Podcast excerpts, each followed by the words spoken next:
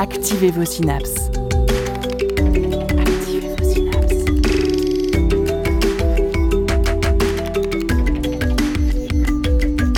Poussez la porte du labo des savoirs et entrez dans un monde de science et d'expérience. C'est le labo des savoirs. Dit que le hasard fait bien les choses, encore faudrait-il qu'il existe. L'avancée des connaissances fait reculer les frontières du continent de l'inconnu.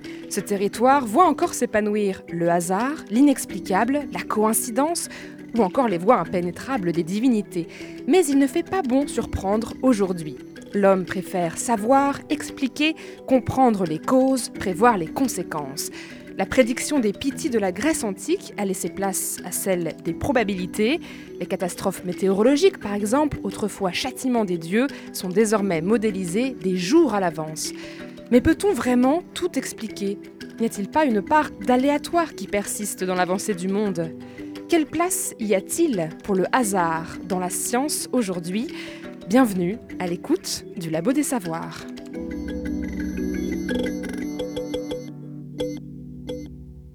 Pour cette émission, pas de place pour le hasard ou pour l'improvisation en plateau. Avec nous aujourd'hui, il n'y a que les meilleurs. Mélissa, bonjour. Bonjour. Tu nous as concocté un petit jeu pour créer ensemble une suite de nombres aléatoires. Ouais.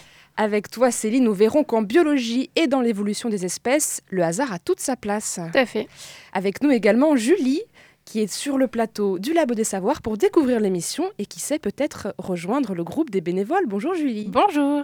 Et Katia est à distance pour sa deuxième chronique du Labo. Tu vas nous parler des jeux d'argent et de hasard et de l'addiction qui peuvent engendrer. Et enfin, nous entendrons Nicolas Petrelis, maître de conférences en mathématiques à l'Université de Nantes du laboratoire Jean Leray et spécialiste de la théorie des probabilités. Il nous expliquera à quoi diable servent ces probabilités dont on entend parler si souvent et nous verrons ensemble que le hasard n'est pas si désordonné et imprévisible que l'on croit.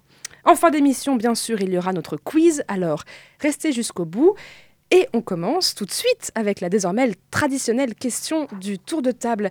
Est-ce que vous, les filles autour de cette table, vous avez déjà vécu un heureux hasard, une coïncidence que vous n'arrivez toujours pas à expliquer, Mélissa? Alors moi, c'est pas moi personnellement, mais c'est mon papa qui est né en fait un 10-10, donc un 10 octobre. Et quand il était petit, il avait des amis qui étaient nés le 11-11 et le 12-12. C'est génial Voilà. Les dates souvent sont, sont, les plus faciles à trouver dans les hasards et les coïncidences. Est-ce que Julie, tu as un exemple aussi en tête? Euh, Oui, bah du coup récemment je suis allée travailler à Strasbourg pour animer un séminaire et en fait on s'est rendu compte euh, à la fin de la semaine qu'avec un de mes collègues on était allés au même lycée. Voilà. Et qui n'était pas du tout à Strasbourg j'imagine Qui n'était pas du tout à Strasbourg, le lycée était à Nîmes, oui pardon. Ah ouais, rien à voir. Voilà, rien à voir. C'est lié un exemple? Ben, Moi je reste dans les dates comme Mélissa. Euh... Ma grand-mère et deux de ses trois enfants sont tous nés en 19.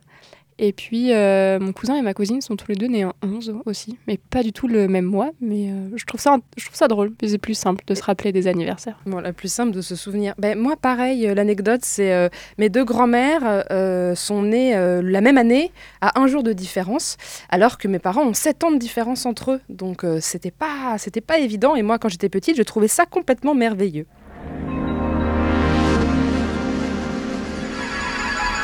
La science dans tous ses états au Labo des Savoirs.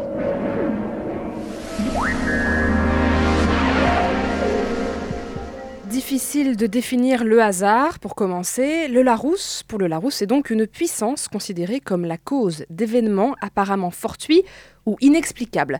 Mais le hasard porte surtout dans ses origines, l'origine de son mot, les mathématiques, ou plutôt les dés. Si l'on reprend l'étymologie, hasard vient de l'espagnol hasard, pardon pour mon accent, sans H avec un Z, tiré lui-même de l'andalou, de l'arabe andalou, az-zar, jeu de dés ou tout simplement dés. Les dés, l'instrument parfait pour choisir des nombres aléatoires, et si on peut se contenter du nombre de 1 à 6, choisissons les dés, mais Mélissa, je crois que tu as un autre moyen de générer une suite de nombres aléatoires. Et oui, alors aujourd'hui je vais vous proposer un petit jeu. Nous allons créer ensemble un générateur de nombres pseudo-aléatoires. Pourquoi j'ai dit pseudo-aléatoire et pas aléatoire Vous allez vite le comprendre. Le but ici est de créer une suite de trois nombres, mais pas n'importe comment. Célie, Julie, je vais vous mettre à contribution. Vous allez choisir chacune une opération simple à faire. Exemple, plus 5 fois 2, moins 12, quelque chose comme ça. Vous gardez votre opération pour vous, vous ne dites rien à personne et votre rôle sera de faire toujours cette même opération. Je vous conseille quelque chose de simple ou sinon vous sortez discrètement vos calculatrices. Vous ferez donc votre opération chacune votre tour, toujours dans le même ordre et on fera 3 tours. Vous pourrez dire le résultat de votre opération dans le micro pour qu'on puisse quand même savoir où on en est et pas perdre nos auditeurs et auditrices. À la fin de chaque tour, on notera le nombre final pour avoir à la fin des trois tours notre suite de trois nombres. Est-ce que tout le monde a compris? Oui. Oui. Alors, moi, j'ai compris, mais moi, je veux jouer moi aussi. Ben oui, alors toi Sophie, je te confie un rôle ultra important. Je dirais même le plus important, c'est celui de donner le nombre initial, l'origine qui déterminera toute la suite de nombres qui sera générée. On va l'appeler la graine. Mais pareil, tu le gardes secret pour notre audience, tu le passes à Célie discrètement.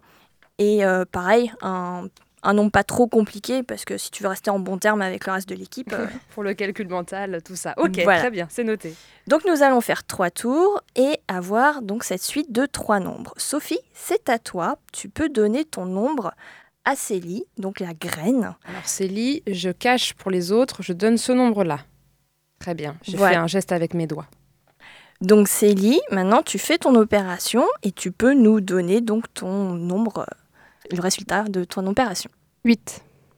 Très bien. Julie, avec ce 8, tu fais ton opération et tu donnes ce, euh, le résultat.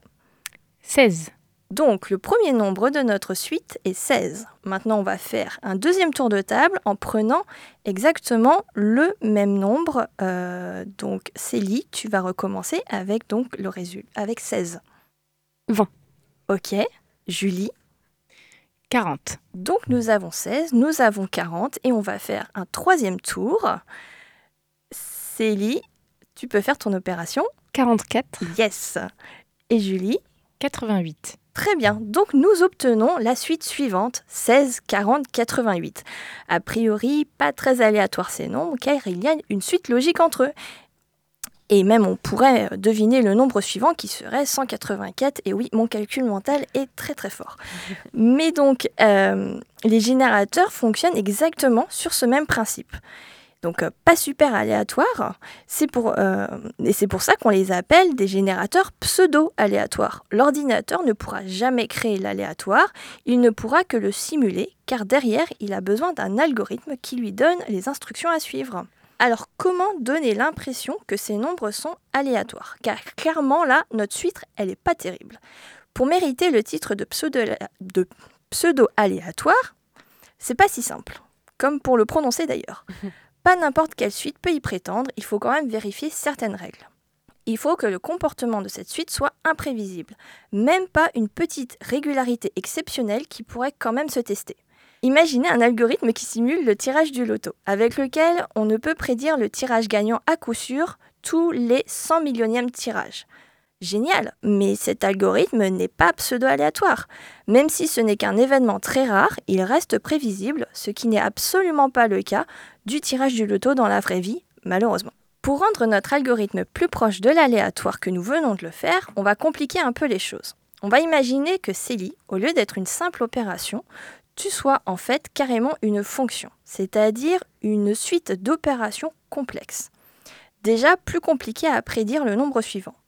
Mais souvent, ces fonctions suivent des lois mathématiques connues, dites uniformes, donc au final prédictibles aussi. Il faut donc perturber cette fonction pour rendre le résultat plus imprévisible. C'est là qu'intervient Julie. Julie, au lieu d'être toi aussi une simple opération, tu vas venir transformer le résultat de Célie en devenant une fonction. Grâce à toi, les résultats de Célie ne suivent plus les lois uniformes. À vous deux, vous allez devenir, devenir une méga fonction. Par contre, si on vous donne le même nombre de départ, vous allez quand même toujours donner la même suite de nombres. Donc au final, la complexité de l'aléatoire d'un générateur de nombres pseudo-aléatoires, ça vient de Sophie, la graine, le nombre à l'origine de toute la suite. Pour ça, Sophie, tu dois être toi-même aléatoire, mais du vrai aléatoire, de la vraie vie. Et là, il n'y a que l'embarras du choix. Tu peux être une désintégration d'un élément radioactif ou un bruit de fond électrique d'une résistance. Un événement physique de la vraie vie connu pour être aléatoire. Mais cela nécessite quand même un certain équipement d'observation qui est un peu cher et qu'on ne trouve pas au coin de la rue. Donc souvent, tu n'es qu'un clic. Oui, un clic de souris fait par un humain à un instant T bien précis. Cet instant T est traduit en un nombre qui sera la graine de notre méga fonction. Ce clic étant imprévisible, il est dans la, majorité, des cas suffisant, par exemple pour simuler un lancer de dés où l'enjeu est pas foufou. Mais pour des utilisations un peu plus euh, complexes, avec un peu plus d'enjeux, comme pour simuler une expérience scientifique, tu peux être une combinaison d'un clic, plus d'un déplacement de souris, plus d'un temps précis écoulé entre l'activation de deux touches de clavier. En bref, en combinant différentes sources aléatoires, on obtient donc un résultat encore plus aléatoire. On parle ici d'entropie. Plus l'entropie est grande, plus la graine est imprévisible, mieux c'est. Et si tu veux que la méga fonction que tu alimentes atteigne le niveau cryptographique, c'est-à-dire le niveau ultime, utilisé pour sécuriser des données sur Internet par exemple, tu peux être une combinaison d'événements physiques non dépendants de l'homme. Par exemple, une combinaison de positions de 100 lampes à magma. Vous savez, ces lampes qui font des bulles de magma chelou. Hmm. Eh ben, leur mouvement étant imprévisible et unique, une entreprise filme 24 heures sur 24 sans lampes à magma et génère ainsi des graines uniques pour leur algorithme de nombres pseudo-aléatoires. Bref, on ne pourra jamais créer une suite de nombres aléatoires car l'ordinateur est par définition déterministe mais on peut s'en rapprocher le plus possible avec les générateurs de nombres pseudo-aléatoires, des algorithmes tellement complexes qu'on ne peut pas prédire la suite. Et vous, qu'est-ce que vous utiliseriez pour créer votre graine? Ah, moi, les lampes à magma, ça m'a beaucoup plu l'idée d'avoir une pièce avec plein de lampes à magma qui bougent en permanence, filmées 24 heures sur 24, j'adore. Exactement. Moi, je, euh, je pense que je serais dans le plus simple, j'écrirais tous les nombres et puis je demanderais aléatoirement à des gens dans la rue de, de piocher euh, un petit papier de temps en temps. Ça peut être, ouais. L'aléatoire participatif. Ouais. C'est vrai que ça peut être sympa. Mais euh, je tends aussi pour les lampes à magma. J'avoue qu'une centaine de lampes à magma, il y a un effet un peu cryptique. Puis un effet artistique Ça a eu beaucoup de succès, ces histoires de lampes. Merci beaucoup, Mélissa, pour cette chronique. Alors, l'aléatoire, euh, moi, j'ai rencontré quelqu'un qui le gère tous les jours de façon professionnelle. Il s'appelle Nicolas Petrelli. C'est un mathématicien, maître de conférences et chercheur à l'Université de Nantes, spécialisé dans la théorie des probabilités, les fameuses probabilités. Quand on parle de probabilité, alors personnellement, moi je pense à mes cours de maths, avec les lancers de dés, les lancers de pièces, les tirages de boules de couleurs différentes dans des urnes que personnellement je n'ai jamais vu la couleur, c'était que dans les exercices.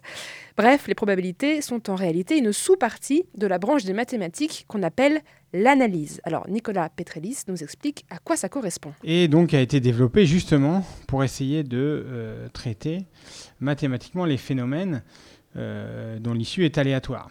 Donc euh, on peut distinguer deux types de phénomènes physiques, les phénomènes dont l'issue est déterministe, c'est-à-dire qu'on sait quand on démarre l'expérience, quelle va être l'issue. Alors on peut prendre un exemple, par exemple si, euh, si je prends un œuf et que je le laisse tomber par terre d'une hauteur suffisante, un ou deux mètres, je sais que l'œuf va se casser quand il arrivera en bas. Par contre, si je fais pareil d'une hauteur beaucoup plus petite, par exemple à quelques centimètres, si je répète l'expérience, à certaines fois l'œuf va se casser, d'autres fois l'œuf va pas se casser.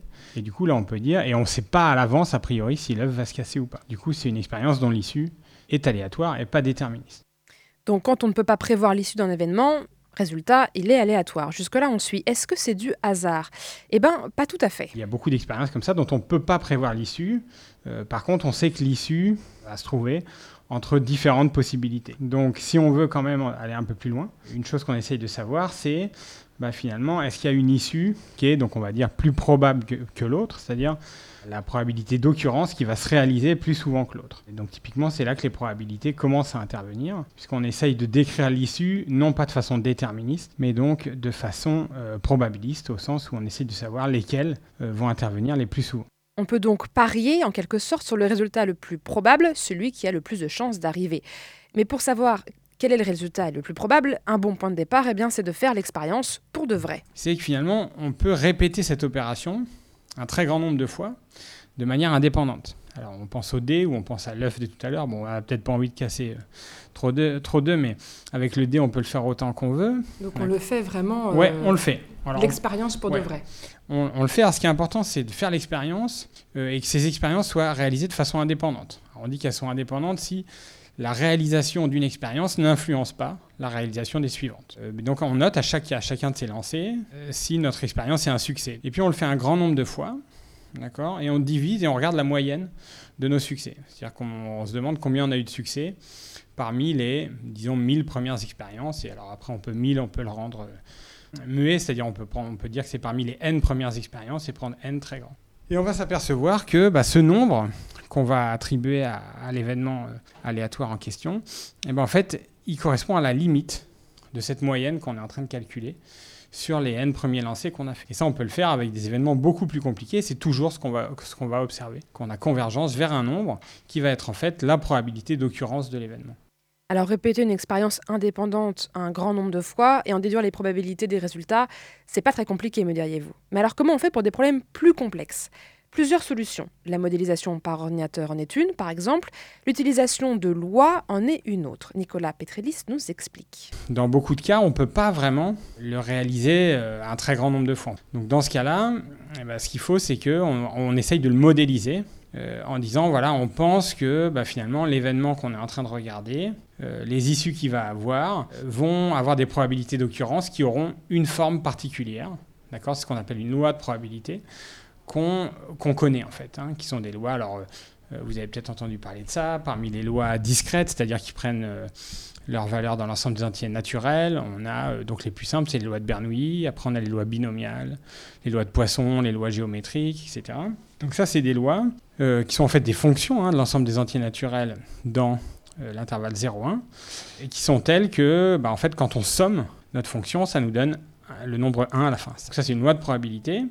Et on peut modéliser un événement comme ça qui va être un peu complexe en se disant, voilà, bah, nous, on suppose que finalement, l'issue va avoir une loi de probabilité qui va, qui va être, par exemple, une loi de Poisson avec un paramètre inconnu et euh, dont on va pouvoir, sur lequel on va pouvoir jouer pour essayer d'étudier notre modèle. Donc par exemple, un, autre, euh, un autre exemple, c'est vous vous demandez, vous vous placez le long d'une autoroute et vous vous demandez combien de voitures passent euh, dans un intervalle de temps fixé, toutes les 10 minutes. Alors ça, bon, évidemment, vous pouvez le faire, mais vous n'allez peut-être pas le faire, vous n'allez pas rester à côté de l'autoroute pendant, des, pendant des jours et des jours. Donc à un moment, il faut, il faut faire un modèle. Et donc, bah, si vous voulez, on s'aperçoit que dans ce cas-là, le nombre de voitures hein, qui, vont, qui vont passer euh, dans un intervalle de temps donné euh, en un point de l'autoroute, hein, eh ben, ça suit ce qu'on appelle par exemple une loi de Poisson. Ces lois de probabilité sont donc comme des modèles, différents types d'aléatoires qui permettent ensuite de faire des calculs euh, pour, si on reprend l'exemple des voitures, fluidifier le trafic ou prévoir les bouchons. Mais il existe un deuxième type de loi de probabilité. Et puis après, ça peut se compliquer encore, où on peut avoir des résultats d'expériences aléatoires qui sont plus des nombres entiers, mais qui sont des nombres réels. Par exemple, si vous regardez la durée de vie d'un néon que vous avez au plafond, bon, bah ça, ça va pas être un nombre entier. Alors, vous, vous pourriez compter sa durée de vie en jours, là, ça serait un nombre entier. Mais si vous comptez vraiment sa durée de vie euh, euh, comme, un, comme un temps, hein, bah là, ça sera euh, un, nombre, un nombre réel, entre 0 et plus l'infini. Et donc, il y, a, y a besoin aussi de pouvoir modéliser ça. Et pour modéliser ça, on a des lois. qui sont des lois qui sont des lois qu'on appelle continues hein, cette fois qui vont plus être caractérisées par une fonction sur un nombre, nombre je dirais limité de nombres hein, comme les entiers mais qui vont être caractérisées par une fonction qu'on appelle une densité de probabilité euh, de, euh, par exemple, euh, grand R dans, encore une fois, 0 plus l'infini. La caractéristique de cette fonction, c'est que son intégrale sur grand R tout entier va être égale à 1. Alors si on résume, la théorie des probabilités consiste à décrire le plus précisément possible les issues d'une expérience aux résultats aléatoires. On peut utiliser pour cela des expériences concrètes ou une modélisation informatique ou encore des lois de probabilité, des modèles qui sont valables pour les nombres entiers, mais aussi pour les nombres réels. Mais alors concrètement, ça sert à quoi? Eh bien avec la théorie des probabilités, Nicolas Petrelis, dans son laboratoire, il étudie notamment les polymères, ces grosses molécules composées d'une répétition d'atomes, et il tente de prédire les conformations que ces polymères auront une fois qu'ils seront plongés dans un milieu précis. Mais ces probabilités peuvent être utilisées dans de nombreux domaines de l'industrie, l'énergie, le transport, etc. Alors pour finir, on peut se demander où en est la recherche mathématique dans le domaine du hasard. Est-ce qu'on a vraiment encore des choses à découvrir? Pratiquement à chaque fois qu'il y a un nouveau résultat qui est obtenu, il donne naissance à plusieurs questions, il donne lieu à plusieurs questions nouvelles. Euh, dont on se rend compte bah, qu'effectivement elles sont très intéressantes et que bah, pour aller plus loin, il faut, réussir à y, répondre. Donc euh, il ne faut pas voir ça comme euh, un milieu qui est en train de se refermer, au contraire c'est un milieu qui est en train de s'étendre. C'est-à-dire que plus vous répondez à des questions, meilleure votre connaissance du sujet, du thème est, et plus en fait bah, de nouvelles questions vous viennent auxquelles vous avez envie de répondre. Donc c'est pas c'est plutôt, il faut voir ça plutôt comme un arbre qui grossit sans arrêt. La recherche scientifique sur les probabilités a donc encore de beaux jours devant elle. On vous laisse digérer ces informations en écoutant le titre Demi de Balm et on revient juste après.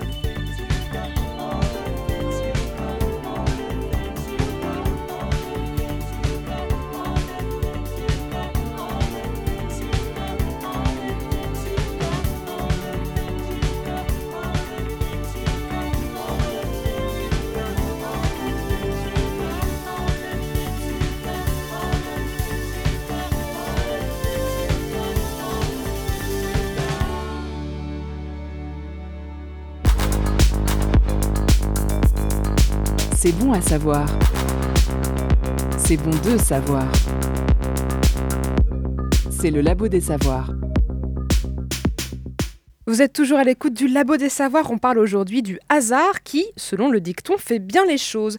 On connaît tous d'ailleurs des histoires de découvertes scientifiques réalisées totalement ou en partie grâce au hasard.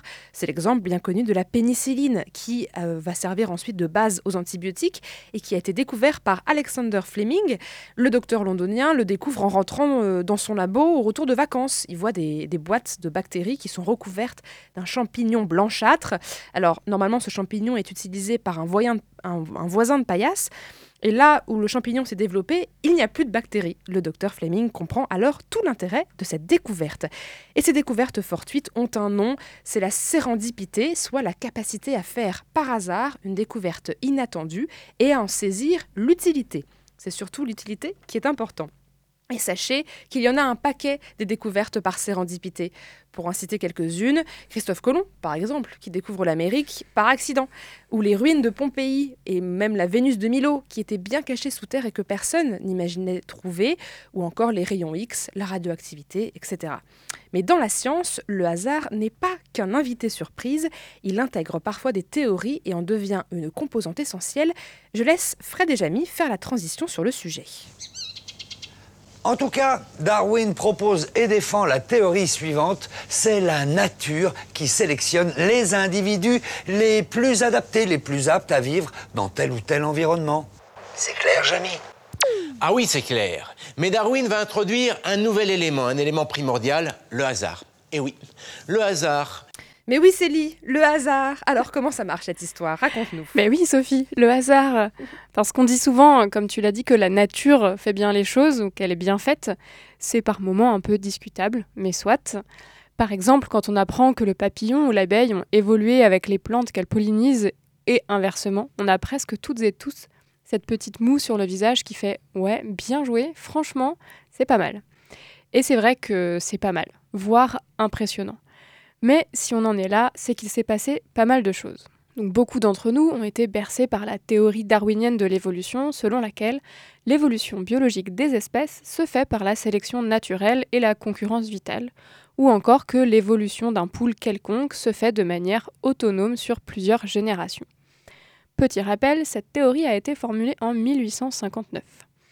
La redécouverte des lois de Mendel en 1900 vient bouleverser et alimenter cette théorie. Les lois de Mendel, au nombre de trois, concernent l'hérédité.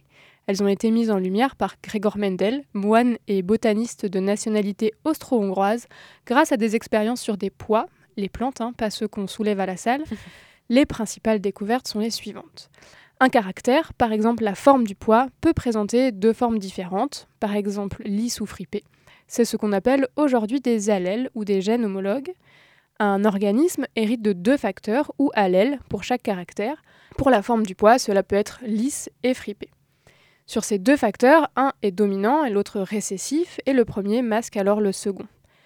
Et enfin, ces deux facteurs se séparent lors de la formation des gamètes. Pour nous, c'est les spermatozoïdes et les ovules. Alors les cours de SVT, c'est chouette, mais le hasard euh, dans tout ça, est-ce qu'on en parle? Ah, J'y arrive. Pour que deux individus se reproduisent, il faut que certaines de leurs cellules qui portent le matériel génétique en deux exemplaires se divisent en deux cellules qui porteront alors un seul exemplaire de ce matériel génétique. Ces cellules sont appelées des gamètes. Elles ne sont généralement pas identiques puisque les deux exemplaires de gènes initiaux ne sont pas nécessairement identiques. Les chromosomes portent des versions différentes des gènes, les allèles, ce que Mendel appelait les facteurs. Lors de la rencontre entre deux gamètes, qu'on appelle communément la fécondation, le matériel génétique d'un individu se combine avec celui de l'autre pour former une nouvelle cellule, un nouvel organisme. Vous vous doutez bien que pour que ça fonctionne, il faut produire un certain nombre de gamètes de chaque côté euh, des deux individus de départ, et donc une part de hasard intervient lors de la fécondation et de la création d'un nouvel organisme. Le patrimoine génétique du nouvel individu est donc composé aléatoirement d'une partie du patrimoine de chacun de ses deux parents. Mais ce n'est pas tout. À l'échelle de la cellule, une part du hasard intervient également. On parle de brassage génétique qui correspond à une recombinaison, c'est-à-dire un mélange de séquences génétiques plus ou moins grandes au sein d'un même individu. On les mélange, c'est pratique pour contribuer à la diversité génétique des individus et donc des populations, mais je n'ai pas encore parlé des mutations. Ce sont des modifications rares, accidentelles ou provoquées, de l'information génétique dans le génome. Elles sont liées à des erreurs de lecture ou de copie de l'information génétique, ce qui conduit à produire un acide aminé et donc une protéine différente de celle initialement codée. Selon la partie du génome touchée, les conséquences peuvent varier. Par exemple, lorsqu'elle permet aux individus de mieux vivre dans leur habitat, ces mutations peuvent être transmises à la génération suivante et devenir la nouvelle norme, entre guillemets. Alors, du hasard dans la fécondation, dans le brassage génétique, dans les mutations, c'est déjà pas mal. Et cette nouvelle norme dont tu parlais à l'instant, est-ce que ce serait pas un retour à la théorie de l'évolution de Darwin? Un petit peu, effectivement. Mais dans les années 30 à 50, les philosophes des sciences penchent pour euh, une théorie néo-darwinienne ou une théorie synthétique de l'évolution, qui consiste en une reformulation de l'évolutionnisme darwinien dans les termes de la génétique de Mendel.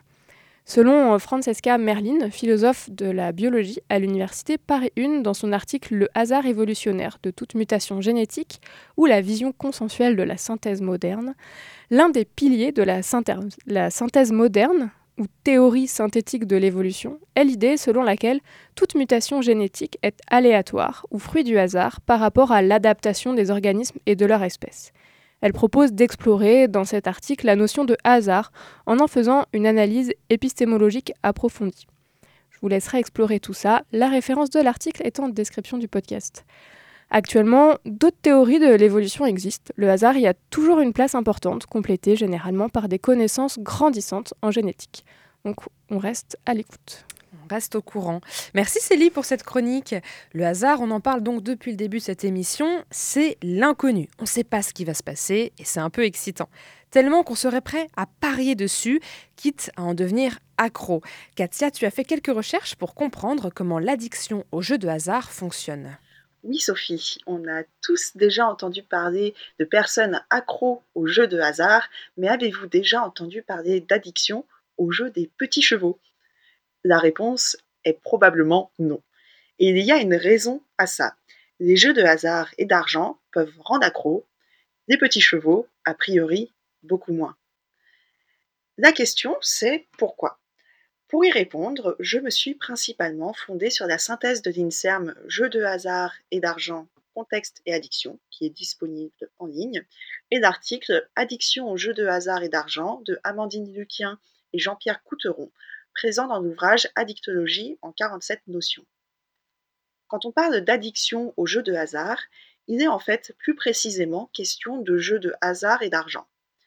Les jeux de hasard et d'argent, c'est ceux où le joueur mise de façon irréversible de l'argent ou un objet, et l'issue de ce jeu aboutit à une perte ou un gain en fonction partiellement ou totalement du hasard. Le hasard ici est donc une caractéristique du jeu et sa part est variable, la seconde caractéristique étant la mise en jeu d'argent. Mais il y a beaucoup de jeux différents où l'on mise de l'argent et qui sont basés sur le hasard, non? En effet, il existe euh, trois grands types. D'après euh, Amandine Luquin et Jean-Pierre Coutron, il est possible de faire la distinction entre des jeux de hasard purs, par exemple les loteries, les grattages ou les machines à sous, les jeux de quasi-adresse où la connaissance de l'environnement donne un avantage sur le simple hasard. C'est par exemple le cas des paris sportifs ou hippiques. Enfin, il existe des jeux d'adresse où le hasard reste quand même déterminant sur l'issue du jeu, comme le poker.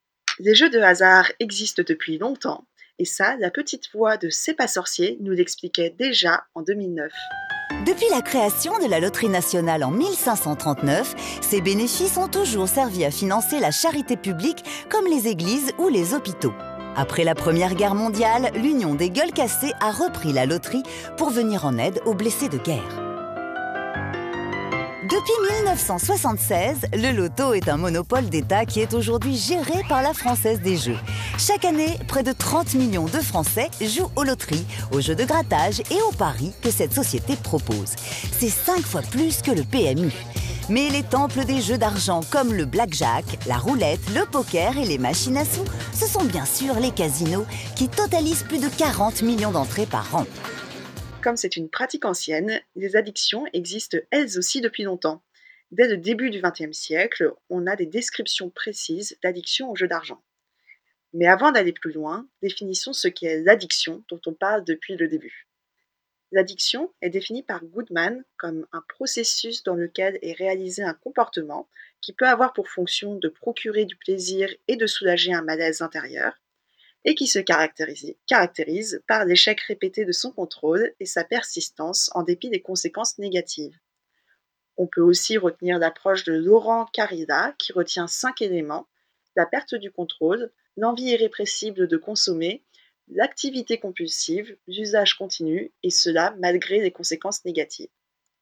Concernant les jeux de hasard et d'argent, le DSM, donc le Manuel diagnostique et statistique des troubles mentaux de l'Association de psychiatrie américaine, et la CIM, Classification internationale des maladies de l'Organisation mondiale de la santé, euh, qui sont les deux références euh, sur la question, prennent en compte les jeux de hasard. Ils reconnaissent que le hasard est à présent une addiction. Donc oui, si vous ne pouvez pas vous empêcher de jouer au loto toutes les semaines ou de rentrer dans un casino, c'est une maladie. Il s'agit d'une addiction sans substance et non plus d'un seul trouble euh, de contrôle des impulsions, et la description est très proche de celle de l'addiction à une substance. Il n'y a pas de tabac, pas d'alcool, pas de drogue en jeu, mais cela reste une addiction. Mais alors, qu'est-ce qui rend addict dans les jeux de hasard et d'argent? Il semblerait que ce n'est pas tant la quantité de hasard qui rend addict, plutôt les caractéristiques structurelles du jeu en lui-même. Par exemple, quand on sait si on a gagné très vite après la mise, il y a un système de récompense du cerveau qui est activé. Le cas de l'espérance des gains élevés ou des faux gains, donc trop faibles pour rembourser la mise initiale, sont également des éléments favorisant l'addiction. Attention cependant, il existe aussi des facteurs explicatifs de l'addiction qui sont politiques, sociaux ou familiaux et qui peuvent jouer un rôle décisif. Le public concerné par les addictions est majoritairement masculin, il présente une grande impulsivité et avec des, des antécédents familiaux. Il y a aussi une prévalence de comorbidité addictive et des troubles mentaux chez les joueurs pathologiques. Ainsi, c'est plus la structure du jeu avec sa part de hasard en aide et l'implication des mises d'argent et du gain espéré qui nous rendent accro. Pour ma part, je vais continuer de jouer aux petits chevaux. Merci Katia, je pense que je vais également jouer aux petits chevaux, c'est plus sûr.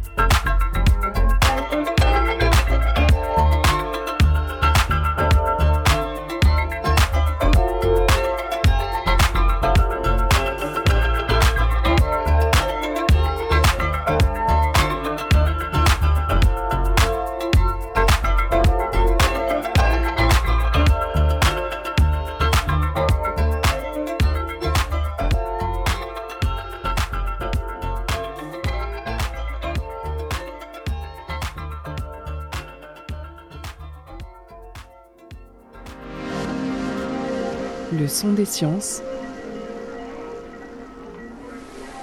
au labo des savoirs.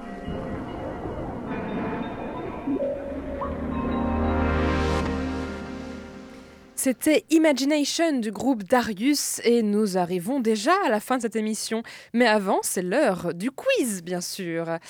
Alors, le quiz, est-ce que tout le monde est chaud? Est-ce que tout le monde est prêt de son micro? Est-ce que tout le monde est prêt à répondre aux questions? Balance Sophie. On a les mains sur le buzzer. C'est parti. La première question, elle est un peu connue. Est-ce que vous connaissez le problème de Monty Hall?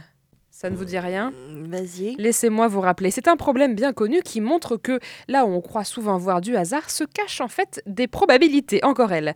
Voici l'énoncé. Nous sommes dans un jeu télévisé avec un présentateur et un candidat. Le candidat, a priori, c'est vous. Et vous, chers auditeurs.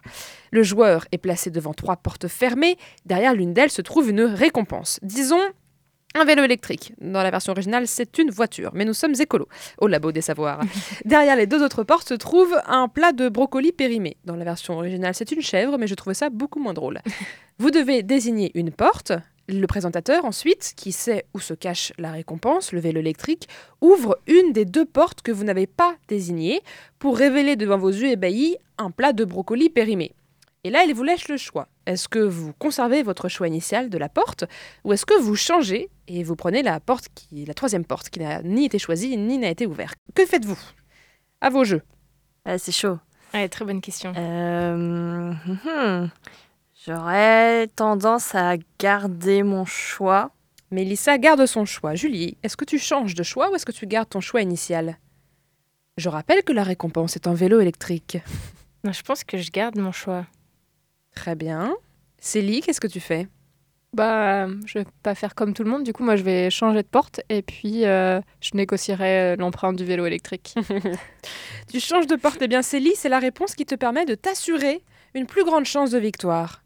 Ça semble difficile à croire, mais je vous l'assure, si on garde son choix initial, les chances de remporter le vélo sont de 1 tiers. Si l'on change de porte pour reprendre euh, la troisième porte, les chances montent à 2 tiers. En résumé, on double nos chances de gagner si l'on change de porte. C'est un peu contre-intuitif, n'est-ce Oui, pas? Parce qu'à l'origine, on pense qu'on n'a plus qu'une chance sur deux, en fait. Exactement. euh, ok. Alors qu'en fait, du coup, le fait d'avoir une porte en moins nous donne de l'information. Donc Exactement. censé, ouais. Alors pour ceux qui n'ont pas tout à fait compris pourquoi on gagnait euh, plus souvent si on changeait de porte, je vous invite à aller taper sur Google le problème de Monty Hall. Il y a des explications bien plus détaillées que celles que je viens de vous donner. Deuxième question, on reste dans le contre-intuitif. Parmi cette liste, quels sont les deux éléments qui vont euh, par paire, qui ont la même courbe d'évolution, qui se suivent? Vous allez me comprendre.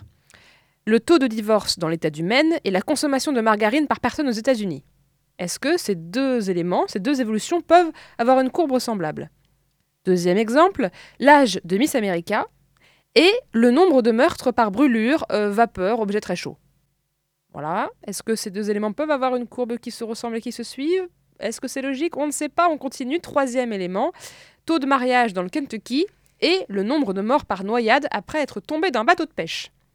Quelles sont vos options? Lesquelles semblent pouvoir euh, être corrélées le- de façon le plus logique? Sachant que dans le Kentucky, il n'y a pas trop de mer, à ce qu'il me semble. Exactement.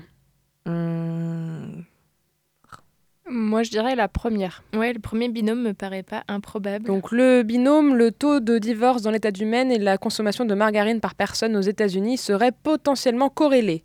ouais. je prends la troisième, moi, parce que Kentucky et mer, c'est pas probable. Donc, il y a Donc bateau de sous roche. Ouais. Donc euh, pour euh, Mélissa, le taux de mariage dans le Kentucky et le nombre de morts par noyade après être tombé d'un bateau de pêche pourraient être corrélés. Eh bien, chers amis, sachez que les trois propositions sont justes. Toutes ces informations sont corrélées entre elles. Elles sont tirées du site Spurious Correlation de Tyler Vigen. C'est un ancien étudiant à Harvard.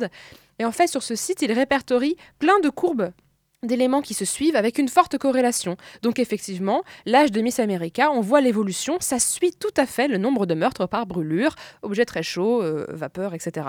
Pourquoi On n'en sait rien, c'est du pur hasard. Souvent, quand on voit des graphiques qui se ressemblent, on se dit, c'est peut-être une coïncidence, mais c'est peut-être aussi un lien de cause à effet. Non, Souvenez-vous, corrélation ne veut pas dire causalité. Ce n'est pas parce que le taux de divorce dans l'état du Maine euh, augmente que il y a un lien avec la consommation de margarine.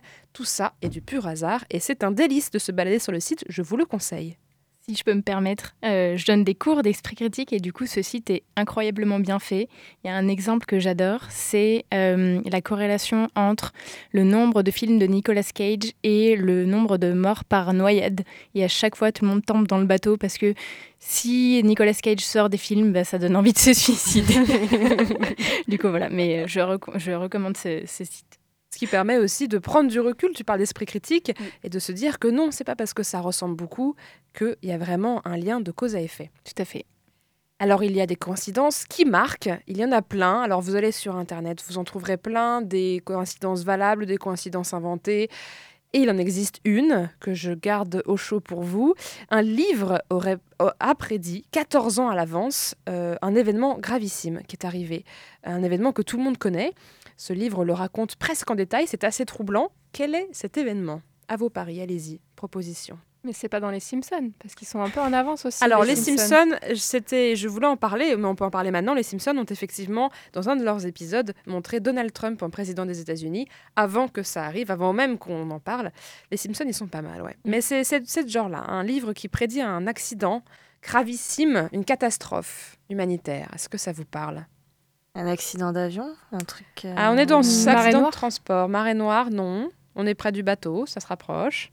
Le Titanic. Le Titanic, tout à fait. Oh. Titanic qui a coulé en 1912 et un livre 14 ans avant, en 1898, est sorti. Il s'appelle euh, Futility et ça raconte le naufrage du Titanic, mais en réalité, ça s'appelait à l'époque, enfin dans le livre, c'est un paquebot insubmersible à la pointe de la technologie qui s'appelle Titan. Les similitudes ne s'arrêtent pas là, puisque dans le livre, le Titan percute un iceberg un soir calme d'avril alors qu'il est en route pour New York. Et l'histoire du livre décrit également la tragédie euh, de la mort de nombreux passagers à cause d'un manque de canaux de sauvetage. C'est assez euh, perturbant, n'est-ce pas? Est-ce qu'il parle aussi de euh, l'histoire d'amour? Non. Entre Léo et, Kate? Alors, je n'ai pas lu le livre Futility. je ne sais pas s'il y a cette histoire d'amour-là.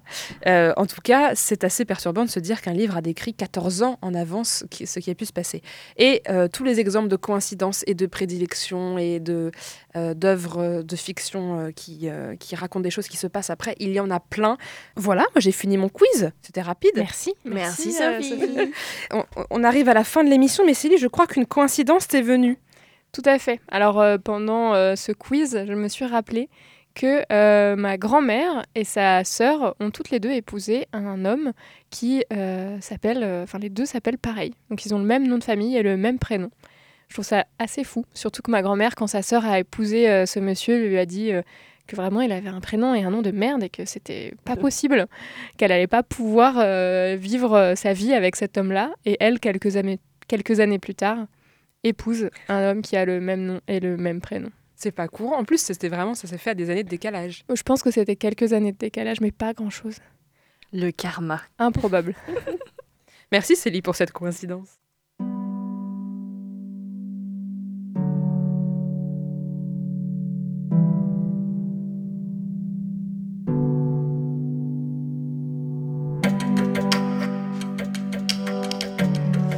Et cette fois, c'est bien la fin de cette émission sur le hasard. Merci aux chroniqueuses qui étaient avec moi en plateau, Célie et Mélissa. Merci à toi, Julie, d'être venue découvrir le Labo des Savoirs pour peut-être devenir bénévole. Merci à Katia, qui a fait sa chronique à distance.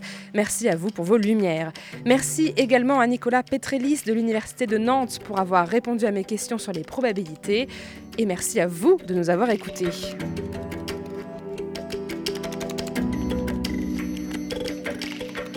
Pouvez retrouver toutes nos émissions et nos podcasts sur le www.labodessavoir.fr ou sur votre application de podcast préférée. Suivez nos réseaux sociaux pour toutes nos actualités et nous, on vous dit à la semaine prochaine pour une nouvelle émission.